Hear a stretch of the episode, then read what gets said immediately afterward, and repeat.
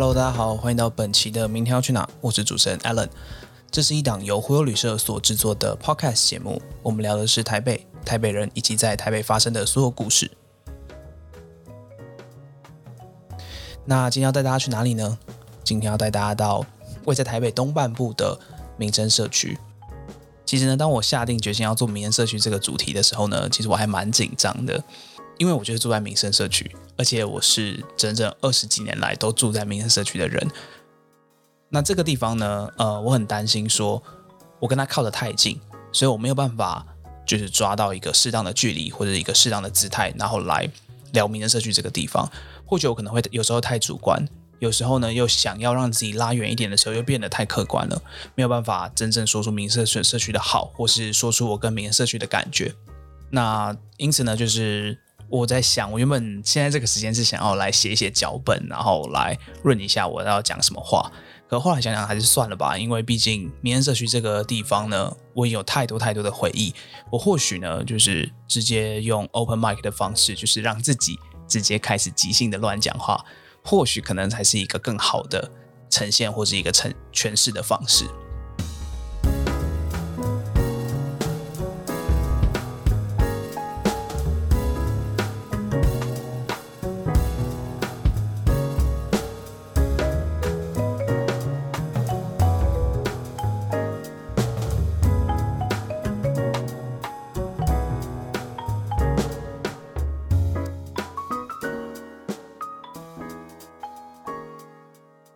那一开始呢，我先来跟大家介绍一下民生社区的范围在哪里。那最北边的界限呢是民权东路，南边的话呢是空总，就是松山三军总医院以及延寿街这一带为南边的界限。东边的界限呢是靠近基隆河，也就是福远街那个地方。西边的话则是敦化北路，就是以前 IKEA 敦北店落在那一条林荫大道。那最开始呢，为什么会？要有这个民生社区的一个规都市规划案，是因为在一九六四年台北的人口暴增，那于是呢旧城区已经没办法住下这么多人了，又加上旧城区的都更是非常非常难进行的，于是呢政府开始着手找新的社区的开发案，因此呢就找到在松山区这一块，在松山机场附近的这片荒地，想要沿着民生东路来进行一个有系统的都市规划。那民生社区呢？其实呢，它的全名叫民生东路新社区，就是我刚才提到的，整个社区是沿着民生东路进行开发的。那当时候呢，主要负责的官员呢，想要让台北跻身为国际一流的城市，因此呢，他想要把这个民生社区比照欧美式的建筑去进行一个总体的规划。那最重要的一个特色呢，它是以分户公寓立体的建筑形式来进行规划。那这件事情呢，在一开始的台北市民是非常非常难接受的，他收到了非常非常多访谈的声反弹的声音，因为以前呢的房子通常都是只有一楼，那所以呢，如果呢你要让大家都是以前大家都是住一栋一栋自己一栋嘛，那现在全部人要集中住在一个公寓里面，这件事情对很多的市民来说是一个很大的革新。那不过呢，这个这个官员呢，他还是呢坚持自己的想法，继续推动民生社区的这个都市规划案。那什么叫做美式的社区规划呢？其实最主要的呢，就是它将商业区、副商业区以及住宅区进行很大程度的区隔。那不像我们常常看到台北市的一些都市景观，你就可以看到说，在住宅的楼下可能就是商店，那甚至还有骑楼，然后可以让商店有更多可以布置自己营营业场所的地方。那民社区呢，是完全将这些所有东西去分开的。那其中呢，可以呢归纳出六个最大的要点。第一个呢是根据学校确定邻里的规模，那这件事情具体的展现呢，就是说在民生社区里面有非常非常多的学校，那在这个每个学校的附近呢，它都会规划相对应的住宅区，那每个住在这边的学生可以步行四百公尺以内就可以走到一个学校。那第二个要点呢是过境的交通大道布置要在四周的边界，所以呢。在民生社区的主要街道，例如说南京东路、民权东路，或者是现在的提顶大道，都是在民生社区的周围，并没有一个比较大型的交通系统穿越民生社区。那第三个要点呢，是邻里的空公共空间。邻里的公共空间呢，就是会大大程度的保留绿地或是公园，让这些居住在这里的居民可以去使用到更更大范围的公共空间。第四点呢，是中央的位置呢布置公共设施。这个具体的呈现呢，是在民生社区的中间的位置，就是所谓的民生圆环，有新建一栋民生社区活动中心，那提供了像是呃区公所或是一些里民平常会用到的一些服务，那甚至是连一些休闲啊、运动的场合，都是设置在这个民生社区活动中心里面。第五点呢，是枢纽地带的位置集中布置商业设施。那他的意思就是希望可以让这个商业跟住宅是完全做区隔的，因此呢，想要去把这个商业区设置在中间的枢纽的位置。第六点呢是不跟外部衔接内部的交通系统，那这点也导致呢很多人觉得说民生社区非常非常难进来。那其实就是这个这个最主要的原因，就是因为呢他把这个东西做一在交通上呢做一个很大的区隔。那接下来呢，我想要针对这六大点，然后来。就是连接到我自己的一些生活经验以及生活记忆。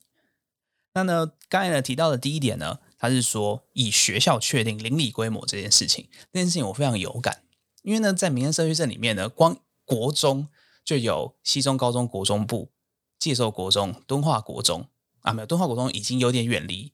敦化国中就已经有点远离民生社区的范围，所以应该不算。所以呢，应该是还有呃民生国中。那国小的话呢，甚至更不用说，好比说我就读的健康国小，然后民生国小、民权国小、西松国小都落在这个范围。因此呢，当时候呢，我我国小毕业要升国中的时候呢，我妈妈发现说，就是很简单，只要把户籍迁到可能隔壁邻居，或者只差一条一一条街，就会马上分到另外一个学区里面。所以呢，基本上我们这个区域呢，是学校我觉得密度算是蛮高的地方。所以呢，其实对我们。当时候在上学的时候算是蛮方便的，这真的是就是走路随便走一走就可以走到一间学校，然后打球啊、操场啊，很多都有很多很多的选择。那再来呢，我想要讲到的是，刚刚他有提到说，在这个都市规划里面呢，特别有保留邻里的公共空间，那它就是所谓的公园。那民生的公园到底有多少呢？我记得呢，有一次我带我的一个朋友来民生社区这边逛逛，我们从民生圆环开始，然后一路沿着富影街，然后再。绕到敦化北路，然后再从南京东路再绕回到民民生圆环这边。尤其是在富影街这个地方，因为呢，它的整个街区的景观呢都是种满了林荫，就是呢路道路的两侧呢有保留很大程度的人行道，并且呢，因为呢是商业跟住宅分开的关系，所以呢这些人行道都没有任何起楼的设置，因此呢就是在路旁在道路的两侧呢种植了非常非常多的树木。所以呢，我那个朋友说呢，哎，你们这边很奇怪，哎，就是你怎么怎么走都长得一样。因为呢，其实就是它长起来的，就是每一个道路看起来都是林荫，就是有很多的大树。然后呢，道路呢通常都是双线道，也没有到特别大条。所以呢，你在穿梭的时候呢，你会有点没有办法确认自己到底在哪里。那更有趣的地方呢，是因为呢，在每一个住宅区，就是每一个 block 的中间，可能会出现一些小小的公园。这些小小的公园呢，它就可以让行人就创造一个新的道路可以去穿梭。所以呢，我平常如果穿梭在富影街那一带的话呢，我不一定会走到一般的车子可以开的街道上，我会可能会从北走到南的时候，我可能会这边穿越公园，然后这边走走马路，然后这边可能走一个小巷子。那因此呢，我朋友在跟着我走的时候呢，他又说，就是哇靠，你们这边真的太容易迷路了，因为长得又很像，又很多公园，很多类似密道的东西，或是捷径的东西可以走。那其中呢，在民生社区有一个最大的公园呢，是我记得我小时候称它为大公园。那这个公园到底有多大呢？它基本上就是有一个很大的街区，有一个 block，然后它把它保留完全做成一个公园。因为这个公园它的四周都是有建筑物去去包围起来的，所以呢，并不太能直接从外部的道路看到里面有一个这么大的公园。而且这个大公园更有趣的地方是，它的四周都有马路经过。不过呢，大公园的北边还有一个比较小的公园，那大公园的南边还有一个比也也有一个比较小的公园。因此呢，我还记得我小时候在在这个公园玩耍的时候呢，会时常穿梭这三个不同的公园。因为最北边那个比较小的公园呢，它是有一些像是羽球场啊，或是一些健身器材，可能是比较专注在给年纪比较大的。可能是成年啊或青年去使用的一个公共空间。那最南边的那个公园呢，是我小时候最常玩的公园，它里面有设置一些儿童用的游乐设施。我小时候都跟一些同学朋友在那边玩鬼抓人啊、红绿灯。那中间的这个大公园呢，它有保留一个非常大的广场，并且在两侧有一些凉亭或是绿地步道，可以让老人家去践行。那我记得呢，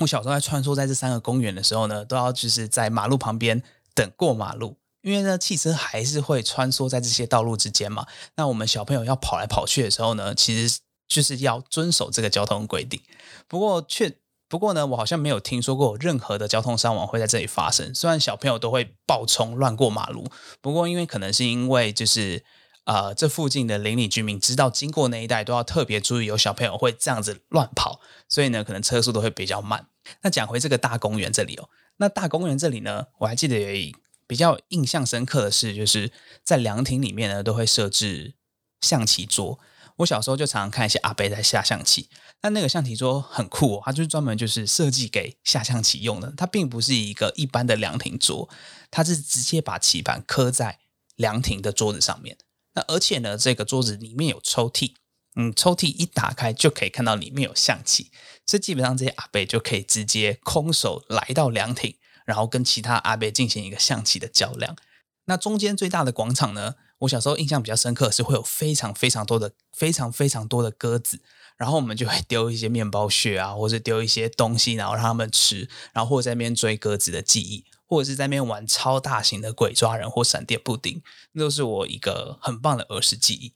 最近呢，就是在疫情的期间，然后我又回到那个大公园附近去晃晃，我发现呢，最南边的那个。有儿童游乐设施的公园，它进行了一个超级大的改造。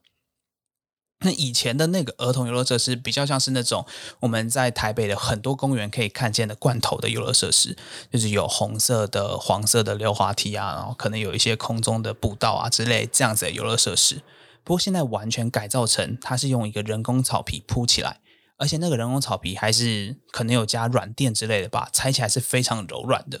然后上面的设施呢，有一个让我最印象深刻，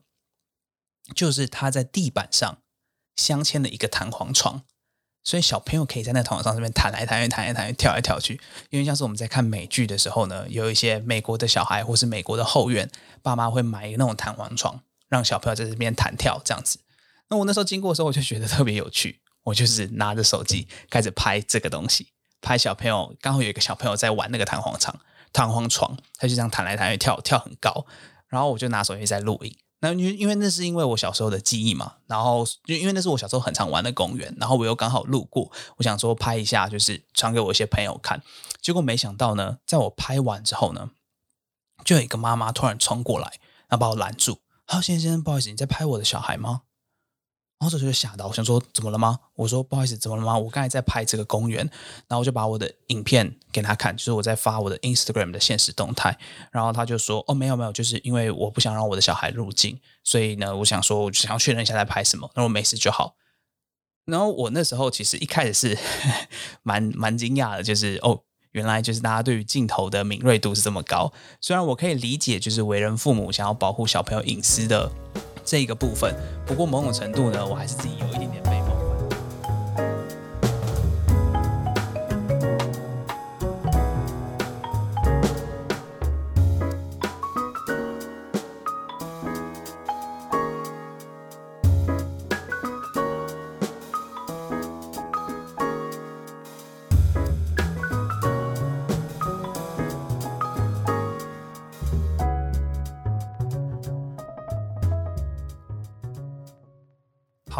讲完公园之后呢，我想要回到民生社区的中心，那就是所谓的民生圆环。那民生圆环呢，是在计划内有刚刚有提到的，在第四个要点中央位置布置公共设施这个地方。那在民生圆环的附近呢，有新建了一栋叫民生社区活动中心。那民生活动中心里面到底提供什么样的服务呢？一般来说呢，像里面我最常去使用到，像是图书馆。我高中的时候或国中的时候，很多时候在里面自习。那除了图书馆之外呢，它有提供很多运动休闲的场所，例如说羽球场、篮球场、桌球室，好像还有拳击室还是舞蹈教室吧。基本上那边开了非常非常多的课程或者场地，可以让李明去租借，然后去使用。我自己最常使用到的是那边有一个超级便宜的健身房，它一个小时只需要十五块钱。那在以前比较传统的，在以前就是整个电子支付还没有这么兴盛的时期呢，是你要去那个它有一个服务中心，然后买一张券，那种健身房的券，每进场一次之后，还帮你盖个章。然后我记得好像是十十格还是六格会一个券吧，买然后用完之后呢，你就要再去买一张新的券。然后不过现在呢，就已经完全全部改成用悠游卡去入场，算是一个蛮方便的一个运动场合。不过就是因为它的价格便宜。而且呢，在使用的年年在使用的年份上已经用了有点久了，所以很多设施算是还蛮烂的。所以呢，等于是呃，想要有一个便宜又堪用的健身房，我都会去那边。那如果呢，想要到一些比较新的设施啊，或者你像是好比说，现在外面的很多商业健身房里面有三温暖，然后又可以洗澡，然后然后可能像是哑铃或是。史密斯机都有很多台，那这样的话，我就会选择去外面的商业的健身房。那除了这个在圆环附近的民社区活动中心之外呢，在圆环附近还有一栋一栋商业大楼，算是商业大楼吗？应该是说附近还有一栋大楼里面有设置一些商业的店家。那我比较印象深刻呢，就是小时候呢，我记得那边有一个叫做民生喜院。那边有设置一个电影院，可以提供附近的李明去那边看电影。我记得小时候，我爸爸就带我去那边看《虫虫危机》，就是一个呃蚂蚁是主角的故事，然后最后他有一个朋友是毛毛虫，然后变成很大只的蝴蝶。的一个故事，详细的故事我已经有点忘记了。不过呢，我记得我在那边看了非常非常多的电影，等于是我们家走路过去只需要十分钟，而且非常非常方便。然后票价又比一般像是华纳维秀啊，或是当时候的那种喜满客又来的便宜很多。那不过呢，我记得好像我在国小二年级、三年级的时候，那个戏院好像因为一场大火，然后就烧掉蛮多东西的，后来就关闭了。然后一直到就是高中的时候。好像又有人，好像我不确定是不是同一个经营者，可是呢，又在同样的地方又再度将这个民生戏院重新营运，然后命名为新民生戏院。那这个戏院很小，这个电影院很小，只有两个厅。不过它播的是院线片，所以有时候呢，有一些我自己想看的电影的时候，我也会到这些地到这个新民生戏院来看电影。所以对我们来说，算是真的是蛮方便的。那在电影院的旁边附近呢，有一个我印象。也非常深刻的一个店叫做袁绍玩具。那这家玩具店开了非常久，我记得从我小时候我们在玩那种甲虫王者、钢弹、弹珠人的这个年代，它就开在那里。然后现在呢，那现在呢，它还是屹立不摇在那边，然后在服务整个民生社区的小朋友们。我记得我们小时候，无论是放学或是周末的时候，都很常聚在那家玩具店里面。无论是扭蛋或买钢弹，我们都想要去那边，就是。留在那边玩这样子。那讲完了公园，讲完了圆环，我现在想要来讲一下民安社区里面最有名的一条道路，叫做富锦街。那富锦街这个地方呢，其实我有点不太知道它成名的原因。那我只知道说，就是当我跟我的朋友说，哦，我住在民安社区，他们都会就是抱持的一种，哇，你怎么住在一个这么高级的路段啊，或者怎么住在这么高级的社区？然后我就开始去查询那些资料，我才发现原来民生社区或者富锦街，就是开始在其他台北人的心目中有一些他可能神圣的地位，甚至在网有些网友还戏称说，天母根本不是天龙国，真正的天龙国才是民生社区。那我就在想，到底为什么会有大家会有这样子，就是到底为什么大家会对民生社区有这样子的感觉呢？其实呢，我觉得有一个重点，就是刚刚在前面的。都市规划里面有提到的一个点是说，民生社区它不与外部衔接内部的交通系统，所以因此呢，大家可能会觉得民生社区是很难到、很难抵达的。那民生社区呢，你刚才提到的范围，其实呢有含刮到的捷运都是在，好比说捷运松山机场站，那在松山线上可能是有南京三明、南京三明捷运站、小巨蛋站。大概就是这三个站会靠近民生社区，那其实这个捷运也没有真正进入到民生社区里面。如果我们如果呢，其他的朋友想要来民生社区玩的话呢，也必须搭到捷运，搭到这个站之后，再步行可能十分钟才能走到比较深入的地方。那因此呢，在交通上呢，已经就是跟外界去做一个区隔了，有一个很明显的区隔，所以可能外人就会觉得说。住在民生社区这里，感觉好像很很静谧啊，或是好像很与世隔绝这样子。那另外呢，我觉得在空间上也确实创造了这样的一个感觉。在富锦街的街道呢，很多的景观都是有那种灵应的，而且呢，每一家店家看起来都很安静，看起来都是非常非常文青的这种感觉。后来呢，有一次呢，我在跟就是家里附近一家咖啡厅的老板在聊天的时候，才才发现，才原来才知道这件事情。就是一开始呢，这个咖啡厅的老板他想要去选址选店放在民放在富锦街里面，可是呢，富锦街里面的居民其实非常非常。不乐见商业进驻，因此呢，他们对于这些商业的这些店家有非常多严格的限制。好比说，开店不能开超过十九点十点，然后呢，你不能做餐饮，那你可能会就是会有太多油污啊或什么的这种。那因此呢，才会导致有一些像是选物店、服饰店，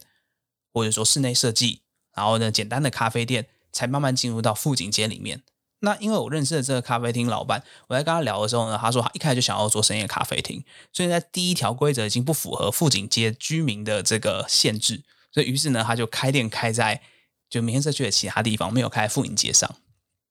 那可能也是因为这些规定的关系呢，会让大家感觉富锦街这边好像就是所有的店家都酷酷的，然后或是大家都有一个自己的格调或自己的一个。小世界这种感觉，所以在真的要进入富锦街的时候，就会感受到说，好像有一种很抗拒外人的感觉。那尤其呢，整个街道呢，就是非常安静的，因为并没有太多的，就是因为它没有跟外面的外部道路相相连接，所以呢，并不会有太多路过的车子。或是路过的车子，或是行人会路过这边，因此呢，通常在民生社区会行走的人都是居民比较多。如如，所以呢，就我觉得整个就是由由空间的限制，然后去影响了大家对于民生社区有这种天龙国的感觉。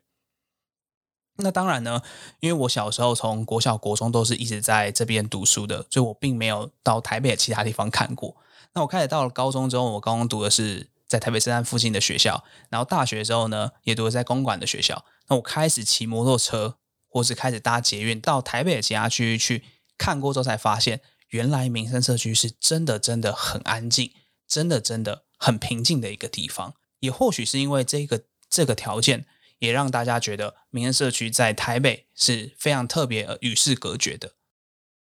那最后呢，我想要来提到就是说，为什么我会住在民生社区里面？好了，因为呢，我。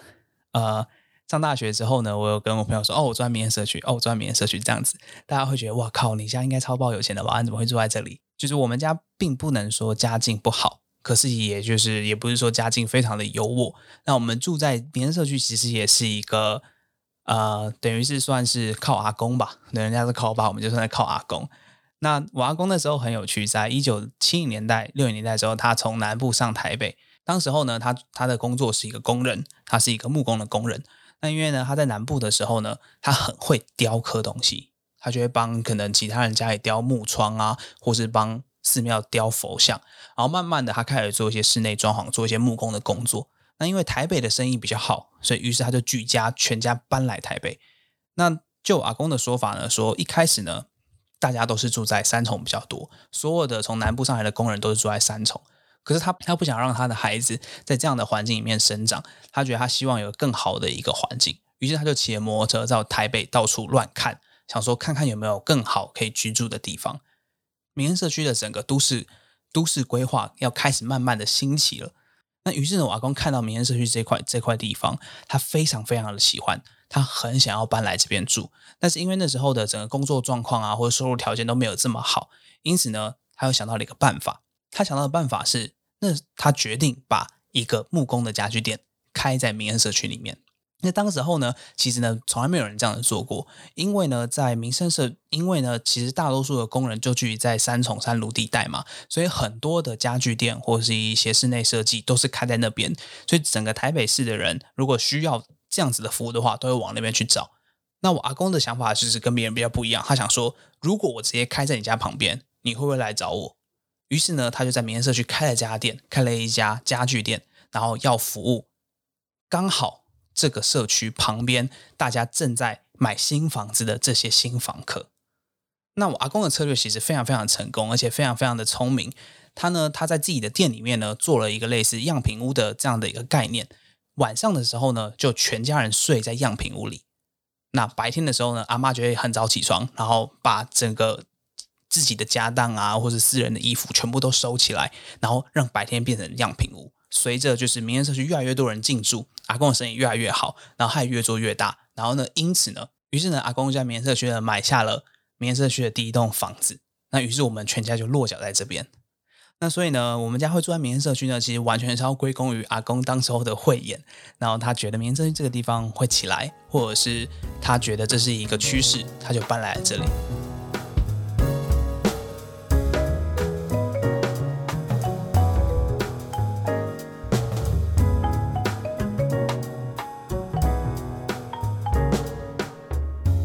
最后呢，就是呃，我想要推荐大家一些民生社区游玩的一些攻略。那因为呢，在我在网络上看到非常非常多呃非常非常多的网志是在写民生社区的美食。那好比说像是维热山丘啊，然后有时候红豆饼，或者是。有点忘记有有一些有一些店之类的，反正就是写了非常非常多的美食的实际，希望大家就是可以推荐大家来这边玩。可是我这边想要推荐大家来明天社区的体验的方式，或是来游玩的方式，想要是一种比较特别的方式。就是我认为呢，明天社区最特别的点，应该是在观察这边的空间以及里民如何去互动的，或者是呃，应该这样讲好了，应该是。这边的空间如何影响居民之间的活动？所以我觉得最好的方式呢，就是可能带一台相机，或者就是买了一买买了手摇杯，然后跟着朋友，然后在民安社区这边散步，然后观察店家，观察公园里面的人，然后或者是观察走在路上的人。我觉得这是在民生社区里面最特别的一个地方。那甚至呢，就是也可以从民生圆环这边，然后一路沿着妇女街走到松山机场，然后到松山机场的二楼那边有一个可以观赏停机坪或是观机室，就是一个观赏台的概念的地方，可以去那边看飞机。那不过呢，这一切的建议呢，都一定要等到疫情之后才能真正的去体现。呃，希望呢，就是这期节目呢，可以让大家更了解民生社区是一个什么样的地方。那我自己身为一个居住在这边的在地人吗？可以这样讲吗？我应该算是从应该算是民安社区的第一代的住民吗？可以这样讲吗？好像好像一